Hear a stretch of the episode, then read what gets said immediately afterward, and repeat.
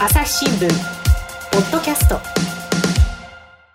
朝日新聞ポッドキャスト朝日新聞の神田大輔です、えー引き続きまして朝日新聞で東京都庁の取材キャップを務めます岡戸祐樹さんから、えー今度はですね小池百合子知事の人物像どんな人なのかっていうことを聞いていこうと思います。よろしくお願いします。よろしくお願いします。はい。でもまず最初にいきなり聞いちゃいますけれども、はい。岡田さんから見て小池都知事どんな人ですか？どんな人？はい印象。印象。まあ、さっきも言ってましたけど、はい。ひらめきとうん。瞬間的な判断をうん。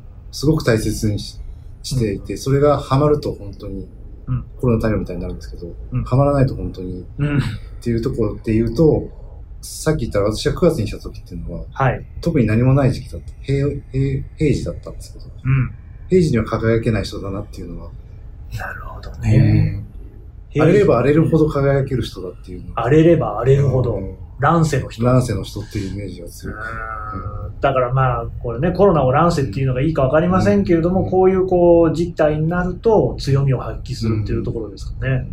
えーそれでまあ、その、岡戸さんやその、都庁をね、担当する記者の方が書いていた記事にもありましたけど、その、東京都の職員の方が、実はですね、えー都知事に対してアンケートを行っていて、で、これがその都政新報っていうですね、新聞に書いてあるんですけれども、なんか随分ね、あの、都庁の中ではよくよく読まれている新聞だそうですね。そうですね。はい。うん必須だ。どこ行ってもみんな読んでる。はいで、それを読みますとですね、えーこれがね、非常に興味深いんですけれども、例えばその小池知事の都政運営についてどう考えますかっていうその質問でいくつかあるんですけれども、パフォーマンスが先行している、これ思うっていうふうに答えている人がもう圧倒的に多分9割以上いるんですよね。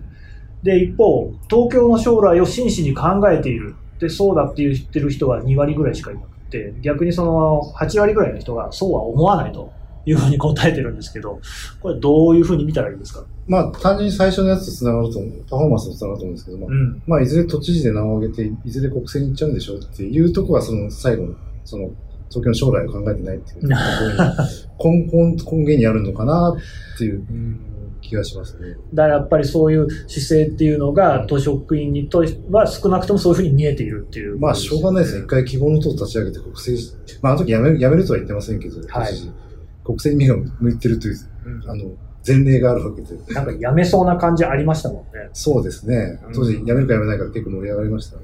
そうなんですよね。で、それに関連して言うと、えー岡田さんはそもそもあの石原慎太郎さんのね、4期をうん取材されていたっていうことで、石原さんも確か途中で国政に打って出たんでしたよね。そうですね。2012年の10月に辞めて、うん。ちょうど国政で新党を作るって言って辞めて、うん。ちょうど12月に衆院選があったっていう。うん。ななんて名前の政党でしたっけ？太陽のことでしたっけ？太陽の塔ね。あの人太陽の季節でね、うん一躍有名になった人なんで。うん。だ似てますよね。うん似て非なるものだと私は思いますね。どの辺が非なの？まあ、まさに今職員の話につながるんですけど、うん。石原さんってすごく職員の方が実はいいんです。へーやっぱりあの、あの職員が上げてきたものっていうのをすごく大切にして、自分は広告塔だって言って、はあどんどん売り込むし、うんあと、まあ、僕は個人的に職員じゃなくて、僕が受けた印象として、うん。まあ、あの人よく朝日新聞を批判される。そうですね。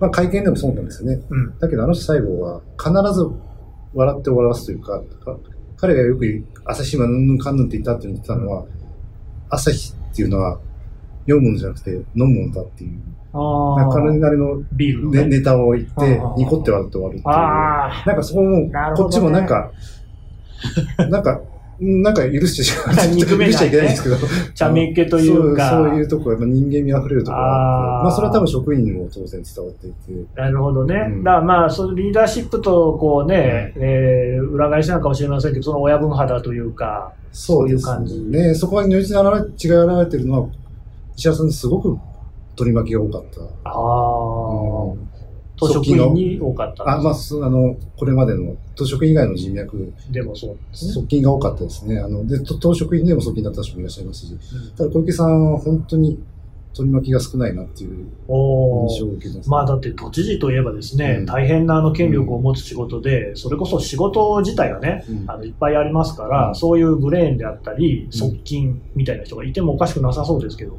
そうですね。やっぱりそこはやっぱり長年、どれだけ周りの人を大切にしてるかどうかの二人の差なんだろうなっていう。気がしますねね。うん。あんまりそういう義理人情って言葉は合わない感じ。ねまあ、全く合わないと思う。さっきのね、その娘をね、うん。っていうくだりもそうでしたけど、あんまりこう人がどう思ってるかっていうのは気にしない感じなんですか？いや、あの、世論がどう思ってるかはむちゃくちゃ気にしてるあ世論をね。うんあー自分に近い人とか職員の感じてることっていうのはどうなんですか？全く気にしないわけはないと思うんですけど、ただ私がトップだからっていう。あー、まあ、決めるのは私よと。うん。うんその下に何を言われようが。関係はありませんよと。うんまあある種のね、こう思い切りなのかもしれませんけれども、どうですか？逆にそのさっきね、石原さんの会見の話ありましたけれども、小池さんっていうのはこの記者と距離感っていうのはどういう感じなんですかね？まあ最近は話題になってるのは、うん。あの、記者クラブの顔した、顔を良くしてる記者しかさせないっていう。何をよくするんでしょうあ顔を、要は記者クラブにいる、よく知ってる記者しかささないっていうのはあ、顔をよく知った記者しかささない。あというのはネットで言われてますけど、うん。まあその傾向があるのは事実だと思います。おややっぱりってどういう意味ですか？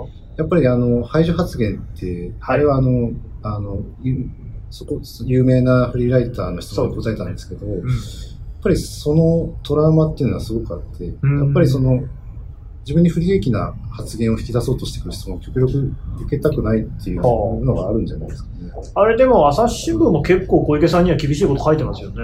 まあでも、言うてもうん。記者クラブの大手メディアですから。まあね、うん確かに。まあそこら辺はそういうのは私にそんなにこう不利になることは書かないというふうに思われてるんですかね。まあ、そう思われたらちょっと、あの、恥ずかしい話ですけど、まあ、少なくともフリーライター、雑誌よりはうん。っていうのはあるんじゃないですかね。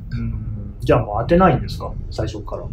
最近、そうですね、スポーツ紙とかは出ますけど、フリーは出たっていうのは、なるほど。あんまり記憶にないですね。うんあの岡戸さんとか朝日の別の記者なんかがい小池さんに会見なんかでね、うん質問をしてうん。怒られたとか、そういう経験はあります？あの、ああって、うん。まあ、明確に覚えてるのは、去年の12月にですね、はい。うちの記者が、あの、ちょうどあの、議会がやってた時で、議会ね。あの、議会すると、各会派があの質問するじゃないですか。そうですね。その回答っていうのがですね、うん。あの、まあ、ある程度もう、事前にやり取りして作っとくもの、答弁、答弁で作っとくものなんですけど、そうですね。その、まあ、自民党っていうのは、あの、要は小池さんと対峙してた、うん。今もまあ、対対峙していた会派の答弁を、うん役人が作ったものを、うん。知事側が直前に介入して、修正したっていう、よより、よりしょぼいものに、あの自民党からすれば、はい。あっていうのをかなり自民党が主張してまして、はい。まあ、当然そうだとしたら、我々も聞かなきゃいけないので、そうですね。聞いてみたんですよ。うん。そしたら、小池さんが何て言ったかというと、うん。それは誰かからよご要望があったのでしょうか？あ、質問をしたことがですか？そうです。多あー分そういう意味だったと思う。だから要は、彼女が言いたかったのは、自民党が頼まれて質問してるんでしょっていう。まあ、そうわかんない。それは本人に聞かないとわかんないまあですけど、でもそういうふうに取れますようね。ん、まあ表情もすごい表情してましたから、あ僕はちょちょっと衝撃で、まさかそんな会社をす、ないろんな政治家取材してきて質問してきましたけど、あ。はい。こんな会社をする政治家がいるんだっていうのは結構驚きでしたね。今のもあれですね、お聞きすると、なんか皮肉をたっぷりこう混ぜ込んだって感じですね。うん。そうそうなんでしょうね。うんそういうのっていうのは何でしょうね。まあ、一般的な政治家ですとね、うん。言いたくなっても来られて、そうそうあの、何しろテレビなんかにも映ってるわけなので、そこをこうね、うんあの、普通の言葉に言い換えるんですけれども、小池さんってあんまりそこら辺は考えないんですかね？もう、それ、記者会見であっても、テレビが回ってても、うん。あの、嫌な質問に対してあからさまに嫌な表情しますし、あの、食ってかかることもありますし、うん。まあ気にしてないでしょうか。それが抑えられないのか。どっちなのかそれは岡戸さんにもまあわからないところだと。なんかそこら辺がね、不思議なところですよね。うんつまり、計算は多分あんまりしてなくて、うん先ほど最初におっしゃったように、ひらめきの人だと、うんで。それはそれでいいんでしょうけれども、他方、それで損をすることもありそうなんですけれども、うん本人気にしてない。いや、そこがまた難しいですね。やっぱり、うんあの、排除発言もものすごい気にしてますし、ああそれはもう二度と繰り返すまいと。